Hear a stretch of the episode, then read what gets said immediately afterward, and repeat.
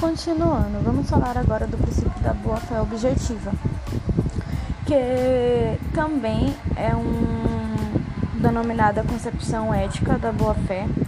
É, o princípio da boa-fé é composto né, por esses dois, por essa subdivisão, que é a, sub, é a boa-fé subjetiva, que no caso é a psicológica, e o princípio da boa-fé objetiva, que é a ética, né?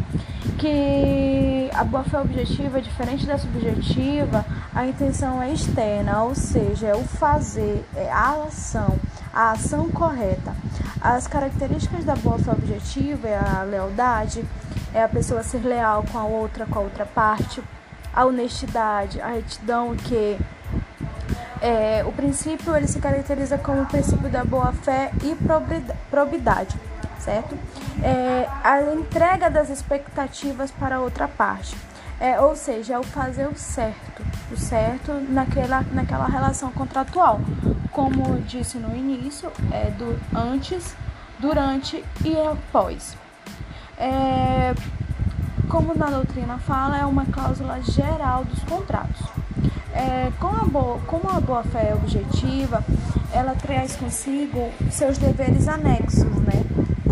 Boa-fé, a gente gera deveres anexos e vamos falar no próximo podcast.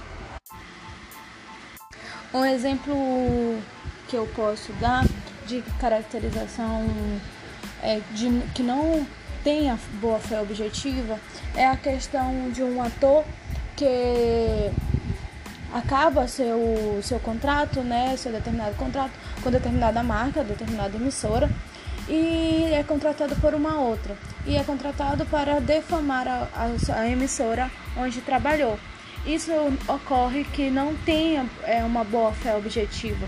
Então, isso é a ausência da boa fé objetiva. Então, é, a gente vai continuar no próximo podcast falando sobre os deveres anexos da boa fé objetiva.